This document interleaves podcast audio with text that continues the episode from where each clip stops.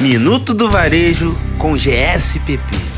Fala galera da MUID, tá começando mais um Minuto do Varejo com GSPP. O meu nome é Antônia e hoje teremos a presença de André Luiz Soares Pereira, sócio fundador do grupo, que está compartilhando com a gente nessa semana o que o GSPP fez em tempos de pandemia. E ele vai trazer pra gente hoje quais foram as atitudes tomadas no âmbito financeiro da empresa para sobreviver a essa crise. A área financeira é extremamente importante em qualquer momento, em qualquer ocasião nas empresas. Então, o que foi fundamental fazer a partir de então? Primeiro, segurar o caixa, guardar o caixa, entender o quanto que tem, que a gente tinha, que as marcas, que as empresas tinham de capital disponível.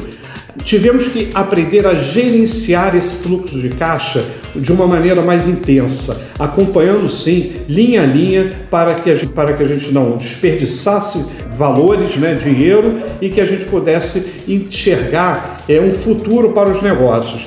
E, obviamente, a recomendação que a gente deu para várias empresas era o quê?